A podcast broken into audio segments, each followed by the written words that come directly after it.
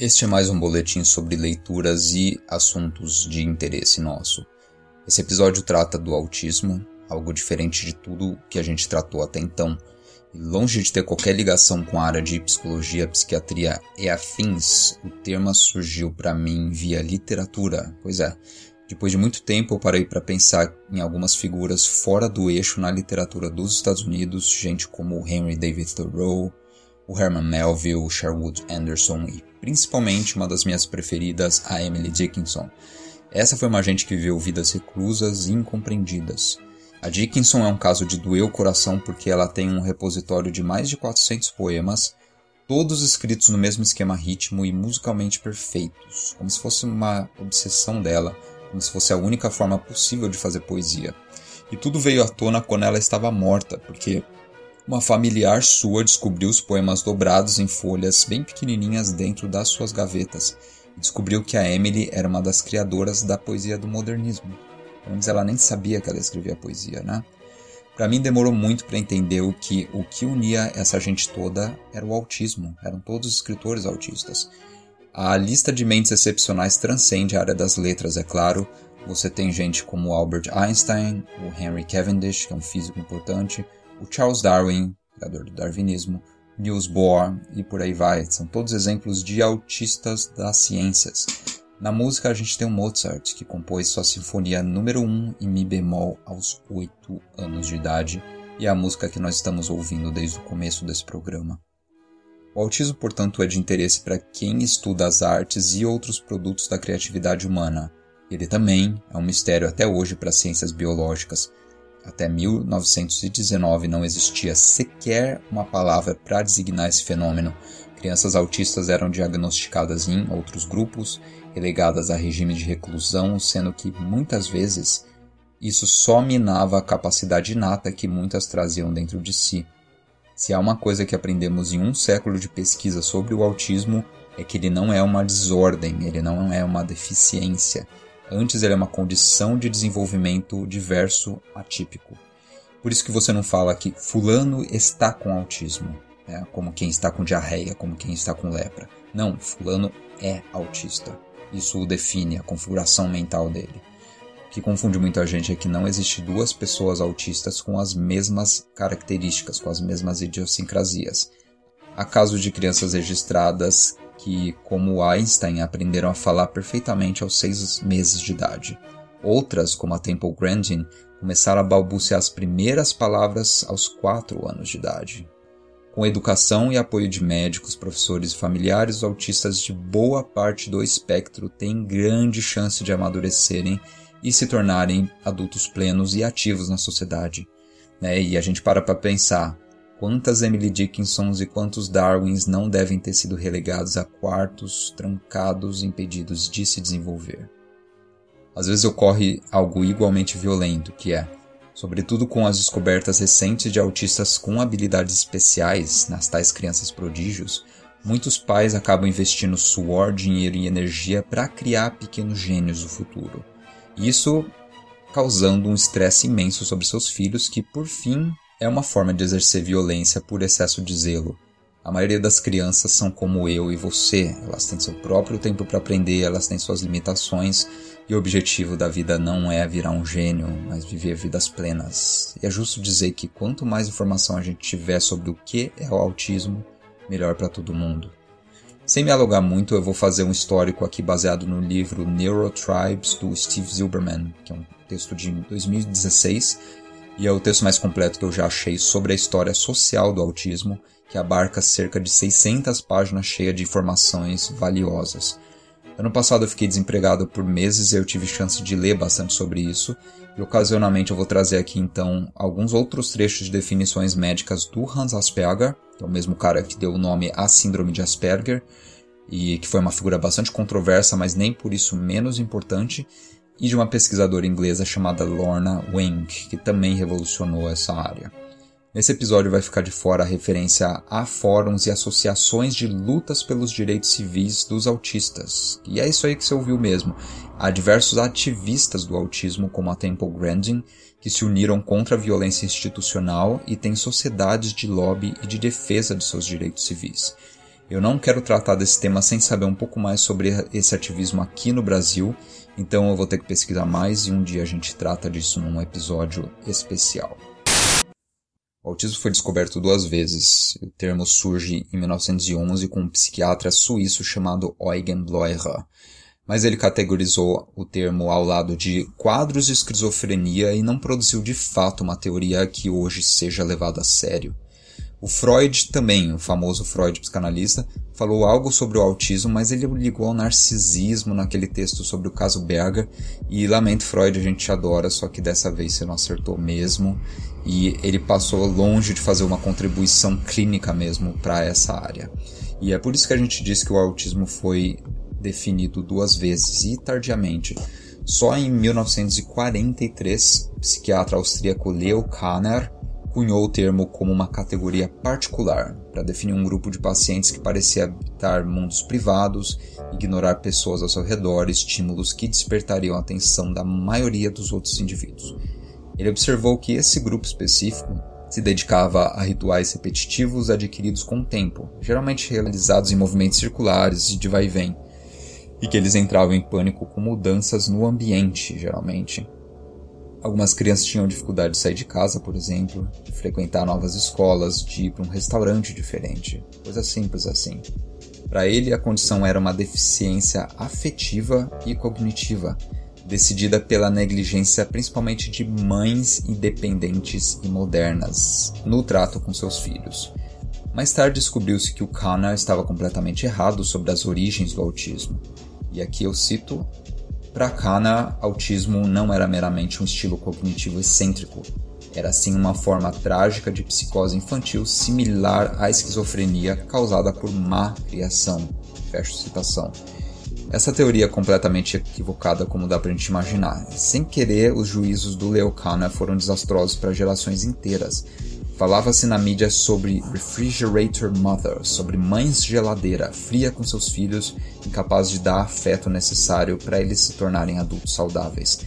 No final, a gente descobre que Leo Kanner estava mais julgando mães de pacientes com base nos seus próprios valores. Por exemplo, ele nunca aceitou que mulheres podiam se tornar independentes, e o estrago que ele fez foi intensificado pelo fato de que ele atuou em dois países diferentes Primeiro porque o Leo Kanner nasceu numa região que fica na atual Ucrânia, só que na época era parte do Império Austro-Húngaro, e com a invasão dos nazistas ele conseguiu um asilo nos Estados Unidos, e lá ele foi famoso e atuou até a morte. Por muito tempo, o que hoje reconhecemos como autismo se chamava Síndrome de Kanner.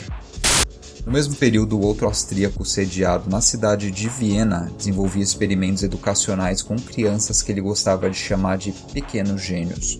Seus pacientes preferidos mostravam comportamentos parecidos com os de Leucana, mas também se destacavam por certas habilidades matemáticas fora do comum, por memória fotográfica e por falarem uma linguagem altamente rebuscada, meio pedante até aos ouvidos comuns, com palavras que você não espera ouvir de uma criança. Esse médico, o Hans Asperger, os escreveu como pequenos professores universitários. Ele também definiu essa criançada como autistas, e aqui começa a rixa entre o Kana e o Asperger, que dividiu a comunidade médica por décadas. Para o primeiro deles, o Kana, a solução seria trancar essas crianças. Para o segundo, para o Asperger, seria terapia ocupacional para desenvolver suas habilidades inatas e adaptar todo o sistema educacional às suas idiosincrasias. Ele chamava seu método terapêutico de Heilpädagogik, que é uma pedagogia da cura. Para complicar mais o nosso caso, esse segundo médico, Asperger, que hoje é mais levado na área que desde o início apelou para a possibilidade de integração de autistas, esse cara não largou tudo em sua cidade com a ascensão dos nazistas, ele continuou a atuar sob o regime. Ele até chegou a jurar lealdade ao partido nazista. E até os anos de 1980, tudo que o Asperger escreveu foi relegado à lata de lixo da história por isso, por causa dessa afiliação. Só que mais tarde a gente descobriu que ele, na verdade, escondia pacientes da fiscalização dos nazistas, que era um regime que taxava qualquer criança neurodivergente como uma forma indigna de vida e a sacrificava. E o Aspega até mesmo se pôs em situações de risco para salvar a vida de alguns pacientes. A história do Asperger, portanto, é mais interessante do que parece, fora que suas teorias sobre o autismo abriram caminho para uma compreensão mais respeitosa e correta do fenômeno e a gente já volta nesse assunto. Nesse momento é válido a gente ressaltar que até que a rixa entre o Kana e o Asperger se resolvesse, famílias de autistas viveram sobre uma espécie de limbo. Aqui eu estou falando de algo que durou até pouco tempo atrás. No livro do Zilberman, há um relato de um suposto especialista em autismo da década de 1970 que contou para a mãe desesperada de uma criança algo como há poucas diferenças entre sua filha e um animal, aqui eu estou citando. Não temos ideia do que ela será capaz de fazer no futuro. Fecho citação. Isso foi o que a mãe contou ao lado da mesma filha, já uma jovem promissora de 25 anos, com uma memória fotográfica e ouvido absoluto para esse escritor, Zilberman. Nesse meio tempo, portanto, os avanços no conhecimento do autismo derivaram mais de uma cultura de pais e mestres do que da contribuição dos médicos em si. Há uma cultura vibrante de gente tentando desenvolver técnicas para sociabilizar e também para integrar seus filhos mais adequadamente. Uma viagem de avião pode exigir meses de preparação, visitas prévias ao aeroporto, longas explicações de como será a experiência. Então, nos anos de 50 a 80, pais e mestres de crianças autistas foram forçados a se tornarem pequenos pesquisadores no assunto e que há rede de trocas de informações para se ajudar mutuamente. A internet ajudou bastante nesse processo. Mas é claro, se a gente hoje vê todo tipo de maluquice circular sobre vacinas com nanochips, coisas do tipo, não é de se estranhar que no campo do autismo esse tipo de loucura coletiva também tenha acontecido. No capítulo 1, parte 4 do livro do Zilberman, ele conta alguns casos bizarros de tratamentos experimentais contra o autismo quando fóruns de internet tipo Yahoo se popularizaram. As pessoas já culparam vacinas infantis, já culparam glúten, já culparam falta de vitaminas, caseína e até leite materno para explicar a origem do autismo. Um outro erro foram as tais das terapias questionáveis de cura do autismo. Não existe cura para o autismo porque ele não é uma doença, né? E isso também foi desastroso tendo em vista a natureza desse fenômeno. Então aqui eu cito a popularidade de tratamentos biomédicos para o autismo espelharam o crescimento gradual do interesse por medicinas alternativas ou complementares em décadas recentes, que foi um mercado bilionário, que só em 2001 gerou 33 bilhões de dólares nos Estados Unidos. Atualmente, os americanos consultam mais homeopatas, naturopatas, herbalistas, acupunturistas e especialistas em reiki do que médicos regulares, em partes pelos preços exorbitantes da medicina regular e da falta generalizada de acesso à saúde. Então, é claro, aqui a gente vê um caso em que a insegurança dá vazão para o atraso na circulação de informação boa, cientificamente coletada. Esse é mais um caso que torna a história do autismo particularmente fértil para a gente pensar dois fatos sobre a medicina. E o primeiro deles é: medicina não é uma ciência exata, mas nem por isso ela é menos nobre, menos importante. Isso é até perigoso falar quando a gente está num cenário de imbecilidade coletiva como o do Brasil atual, em que corretores de imóveis acham que tem mais autoridade para falar de vacinação do que um médico. O que eu estou dizendo aqui é que, não diferente da historiografia, da sociologia, por exemplo, as ciências biomédicas têm um desenvolvimento, elas têm dilemas a enfrentar, lacunas a preencher e, portanto, são sujeitas às ideologias e aos regimes epistemológicos de sua época. Segundo fator, os avanços médicos e científicos não são sinônimos de avanço na sociedade quando a gente vive num regime de segregação econômica. Esse é o caso claro do Brasil e dos Estados Unidos. O maior empecilho para o avanço da humanidade se tornou um regime de distribuição deficitária do capital. Aqui eu não estou falando só de grana, estou falando de acesso a serviços públicos, estou falando de acesso à informação e conhecimento, eu estou falando de acesso à tecnologia. Se a gente defende o encurtamento da seguridade social, por exemplo, se a gente defende a privatização de tudo que existe, a gente está defendendo desinformação para quem precisa de soluções, terapias e curas. Soluções mágicas mirabolantes não são somente o fruto de espertalhões que querem tirar dinheiro de gente insegura. Não. Essas fórmulas mágicas só ganham espaço na sociedade, só se disseminam quando existe já uma insegurança social, a falta de acesso a bons médicos, à infraestrutura e à informação. Qual foi a inovação do Hans Asperger, afinal, e o que sabemos sobre o autismo? Esse ponto é algo desenvolvido no livro do Zirbaman, no capítulo 3, principalmente. E esse capítulo é particularmente bem escrito. Ele começa tratando de um caso de um tal de Gottfried K., que é um garoto de 9 anos com feições difíceis de ler, diz o médico Asperger, um garoto alto, descoordenado fisicamente. Na escola, julgavam ele como um idiota, mas a avó sabia que ele respondia como um adulto em certas ocasiões sociais. Ele era uma criança que cognitivamente funcionava muito bem, até melhor que outras crianças. A única coisa estranha ocorria quando havia mudanças no ambiente ou na rotina do garoto. Então eu cito aqui: quando ele se chateava, começava a se mover nervosamente, a rir e a falar em voz alta. Por agir da mesma forma quando estava contente, a avó não sabia dizer precisamente como Gottfried se sentia. Ele tinha pavor de outras crianças, o que não era surpreendente considerando os abusos que sofria por elas. Mas ele também parecia incomumente dependente dos pais. Ele frequentemente se esquecia de escovar os dentes e tomar banho, ele requeria de auxílio de adultos até mesmo para arrumar os sapatos. Ele tinha medos infantis perante coisas que a maioria dos garotos na sua idade ignoravam, como cães, barulhos altos, nuvens e o vento. Eu fecho a citação. O que a avó do Gottfried K. não sabia é que, naquela época, aquela clínica para onde ela estava levando o garoto era a única no mundo preparada para diagnosticá-lo de forma adequada. Era a clínica de Asperger. Viena era um centro de medicina muito importante, uma forte presença da comunidade judaica, inclusive. Foi na mesma Viena que o Sigmund Freud ganhou notoriedade com suas inovações no campo. Né? O Asperger também foi inovador à sua própria maneira. Ele era o cabeça de uma clínica de um tal Erwin Lazar, que foi uma espécie de reformador social que idealizou o local mais como um centro de terapias educacionais, como ele gostava de definir, do que um hospital propriamente dito. Esse centro reunia crianças de diferentes faixas etárias em ambientes seguros e agradáveis e elas eram instaladas lá, como quem vai para uma escola e um colégio interno, por exemplo. Em troca, a presença constante dessas crianças lá dava aos médicos chances únicas de anotar e analisar comportamento, que é algo inviável em sanatórios lotados em pessoais da época. O caso do menino Gottfried K. foi revelador, portanto. Observou-se que ele era um, um, garoto altamente inteligente e articulado, só que ele tinha dificuldades de socializar. Ouvir de outra criança que ele estava equivocado em algo deixava ele extremamente nervoso. Ele não conseguia fazer mais nada se ele tivesse a consciência de que estava errado de alguma coisa.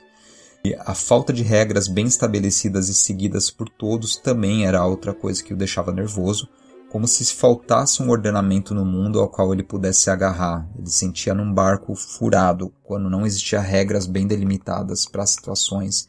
Quando certa vez um terapeuta lhe contou uma história e pediu para ele recontar essa história, o que ele fez não foi um exercício de adaptação que se espera de uma criança, ou seja, ele não recontou a história com suas próprias palavras infantis, antes ele repetiu a história quase palavra por palavra sem entonação, da forma exata como a história lhe foi contada. Por fim, exercícios em que ele tinha que usar a imaginação eram sempre um fracasso. Em um deles, a médica dava uma série de imagens que apresentavam a figura de um urso dançante. E ela então pedia para a criança complementar a história como ela quisesse. Né? Mostrava o começo de uma história a criança continuava isso. O que ele respondia é: ursos não dançam e ele não havia sido apresentado com uma história completa para poder contá-la, e pra, na mente dele era um absurdo essa proposta. Aquilo era algo que não existia, portanto, e ele não era capaz de superar sua lógica e participar dessa brincadeira. E é por isso que na escola consideravam ele um idiota, mas não. Havia centenas de crianças como Gottfried K. naquele centro e os escritos assinados pelo psiquiatra Hans Asperger foram resultado de anos de observação como aquela que eu acabei de escrever foi resultado do trabalho coletivo entre pacientes e médicas da equipe, como a Anne Weiss também. As conclusões que chegaram sobre a natureza geral do autismo, ao menos de comportamentos corriqueiros nas crianças observadas, foram as seguintes. Primeiro, autistas têm uma falta de empatia emotiva e cognitiva, principalmente nos seus tratos sociais. Então, uma criança autista não responde espontaneamente à linguagem corporal da mãe, por exemplo. Isso é algo que a criança aprende a fazer tardiamente, só quando ela entende que a falta de resposta dificulta a sua relação com os outros. Então, um dos casos mais fáceis de identificar autismo é quando a criança não olha fixamente para você já desde pequena. Isso é algo que você espera de uma criança de um ano já. Segundo fator, existe uma falta de empatia cognitiva, como a gente mencionou, e daí se segue a falta de interesse por conversa fiada e pequenos rituais do dia a dia.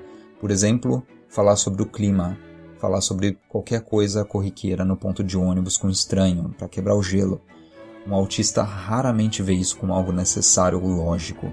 Ele não participa de jogos sociais como piadas, como flertes, como provocações, de uma forma autoconsciente. Novamente, ele precisa aprender a fazer isso e geralmente o faz de uma forma meio rígida, dura, esquisita. Terceiro fator: existe uma verbalização tardia e particularidades na comunicação. A ecolalia, que é a repetição de palavras, a troca de pronomes, a invenção de palavras que só fazem sentido para o autista, a repetição de expressões preferidas, a falta de prosódia, que é a falta de naturalidade no ritmo, o gosto por jogos de linguagem como trocadilhos foram todos fatores observados como presente no comportamento de muitos autistas. Outro fator, comportamento repetitivo, principalmente como uma forma de dar vazão a inseguranças ou a nervosismo. Outro fator, comportamento ritualístico. Então, observa-se muito em crianças pequenas o hábito de empilhar brinquedos numa ordem preferida, seja de tamanho, de cor, qualquer coisa do tipo, ou movimentos circulares com os dedos antes de a criança executar certas atividades. Às vezes o toque compulsivo em certas superfícies antes de ela fazer qualquer coisa, por aí vai. Último fator, existe um enfoque excessivo em certas áreas de interesse, com variações durante o desenvolvimento da personalidade. E é claro, é normal que uma criança se interesse por dinossauros em alguns anos do seu desenvolvimento, por exemplo. Só que o caso do autista é um pouco mais extremo do que isso. Ele desenvolve, por exemplo, um enfoque em matemática e somente matemática, de forma que qualquer outra atividade que não remeta à matemática, por exemplo, dirigir um carro, aprender francês, seja rechaçada e impossível para ele. A última característica anotada foi aquela mais questionada por pesquisadores recentes, que é autistas têm uma inteligência acentuada e uma maturação precoce. Aqui o Ashpega errou porque isso não define autistas em geral, apenas uma parte pequena deles. Nem todo autista é uma criança prodígio, portanto, existem autistas com desenvolvimento tardio e às vezes com cognição abaixo da média, ao mesmo tempo que eles apresentam todos os outros traços. Hoje existem bases de classificação clínica como ICD-10, e para quem não é da área, isso funciona como um catálogo imenso que traz todas as condições de neurodivergência ou às vezes distúrbios cognitivos e comportamentais para o profissional da saúde consultar lá e poder diagnosticar seu paciente, né? Nessa base específica, a gente tem uma diferenciação do autismo infantil, que ele chama de síndrome de Kanner, do autismo atípico, que ele não chama de nada, só de autismo atípico mesmo, e de uma terceira categoria, síndrome de Asperger. Outras bases de dados para complicar nossa vida, como o DSM-5, que é bem mais usado aqui no Brasil, já não diferencia esses três tipos. Ele pensa diferentes espectros do autismo e chama tudo de distúrbio do espectro autista. Então vocês veem que nem na comunidade médica existe um acordo geral sobre esse fenômeno. Como eu não sou da área, eu não vou arriscar tentar falar mais sobre a questão da categorização, só que eu só vou pontuar duas coisas. Existem outras duas teorias que merecem menção aqui por sua genialidade e sua utilidade prática. A primeira é a obra da Lorna Wing, foi uma médica inglesa, uma mãe de uma criança autista não verbal, que diferentemente dos pacientes geniais do Asperger, foi uma criança que precisou de cuidados constantes e viveu a vida inteira encerrada no seu mundo pessoal. A Lorna Wing foi uma pessoa que redescobriu os escritos do Asperger lá nos anos 80 e meio que por sorte ela tinha um marido que falava alemão e que gostava dela bastante para ler e traduzir o Asperger inteiro para ela. E no fim ela viu que tinha um material importante a ser resgatado lá e ela acabou comissionando um grupo de traduções dessas obras para o inglês ajudou a fundamentar uma nova base científica para tratar do autismo e a fundar o reinado do Leo Kanner e todos os seus erros. E o texto central da Lorna Wing foi um artigo chamado Asperger Syndrome: A Clinical Account, de 1981. A partir disso, claro, ela lançou uma porção de livros. Só que é interessante aqui, esse texto inicial foi um artigo de 14 páginas que mudou toda a área, que mudou a vida de um monte de gente.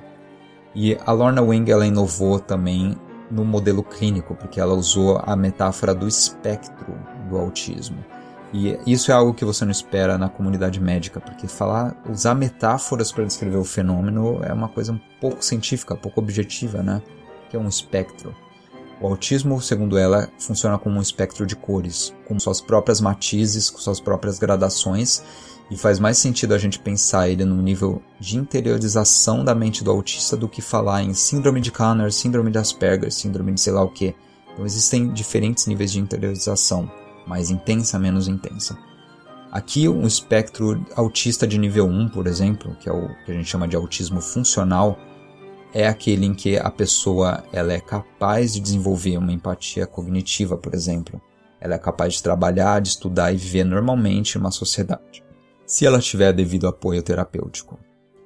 Boa parte dos autistas se encontram aqui. Conforme esse nível de espectro aumenta, mais interiorizada se torna a mente do autista. Então, a filha da Lorna Wing, por exemplo, é uma autista de nível 3. Ela já não consegue nem falar, ela não desenvolveu verbalização. A definição do DSM-5 que eu mencionei anteriormente toma por base esse modelo diagnóstico, de forma que a obra da Lorna Wing é obrigatória para quem trabalha nessa área hoje.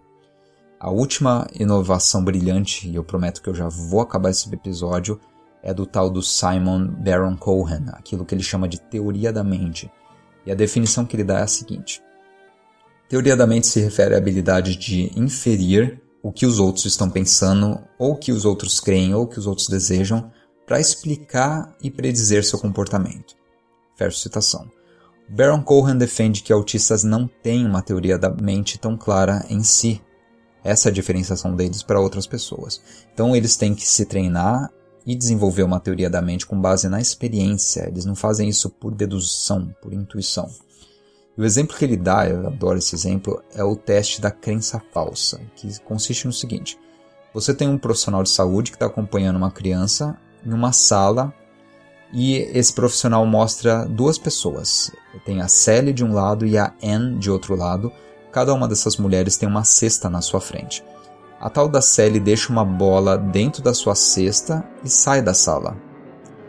A Anne por sua vez, ela pega essa bola que está na cesta da amiga e move para dentro da sua própria cesta. Nesse momento, o médico intercede e faz a seguinte pergunta: Quando a Sally retornar e quiser sua bola, onde que ela vai procurar? A resposta correta, na sua própria cesta, se baseia na nossa representação da crença equivocada da Sally. É onde ela acha que a bola ainda está. A maioria das crianças de 4 anos de idade já passam nesse teste, elas respondem certo, né? Só que autistas, mesmo alguns que são crianças geniais no final da adolescência, elas vão se basear na realidade que elas próprias conhecem e elas vão assumir que a Sally buscará a bola na cesta da Anne, onde de fato ela está. Então eles não conseguem sair da própria posição e se pensar como a Sally. E aqui a gente observa a tal da empatia cognitiva que já observada lá atrás nos testes do Hans Asperger e da Annie Weiss. A teoria da mente se provou como um método diagnóstico muito importante. Né? Ele não é uma redefinição do autismo, ele só é uma forma de diagnosticar. E aqui a gente lembra da amplitude do trabalho dessa gente toda. Não basta você definir o que é esquizofrenia, o que é autismo, o que é qualquer outra coisa. Tem um trabalho enorme a se desenvolver em termos de testes a serem feitos, de métodos eficazes de diagnóstico e terapias. E antes de tudo, a gente tem que ter essas teorias traduzidas e disponível, é claro. Acho que esse é o primeiro passo. E é espantoso que fazendo uma busca por Hans Asperger num site tipo a Amazon, você não vai achar uma tradução dos seus textos para o português. Você só vai achar uns livros sensacionalistas sobre o médico nazista que criou teorias do autismo. Que é um livro, aliás, eu cheguei a ler, cheio de informação falsa, tá? Isso ajuda a meter pavor em gente que está em busca de informação prática a respeito. E às vezes são pais confusos querendo saber mais sobre a realidade dos seus filhos. Eu fiz um outro programa sobre eugenia e prática médica durante a era do nazismo, e lá eu explico como o caso do Asperger foi quase heróico na sua tentativa de salvar a clínica do Erwin Lazar e dezena de pacientes dos nazistas. Tá? Ele não é exatamente um médico nazista carrasco de crianças. Então, se você tiver interesse em traduções do Asperger, entre em contato com a gente pelo agregador do podcast ou no nosso site, que é o aetia.com.br. Eu estou falando com alguém que trabalha numa editora e a gente não descarta um dia traduzir o Hans Asperger integralmente para o português e lançar uma edição comentada. Na verdade, a gente só não fez isso até hoje porque faltou interesse do público e da comunidade médica, que a gente já contatou em partes. Por hora, eu espero ter mostrado como essa história do autismo é fascinante. Estima-se que no Brasil a gente tem mais de um milhão, entre um milhão e um milhão e meio de autistas, muitos dos quais não estão diagnosticados, então é de se imaginar que há pelo menos o dobro disso em número de pais e familiares confusos e interessados em saber mais sobre o fenômeno. No agregador do podcast ou no YouTube eu vou deixar todas as referências biográficas que eu usei para desenvolver esse programa.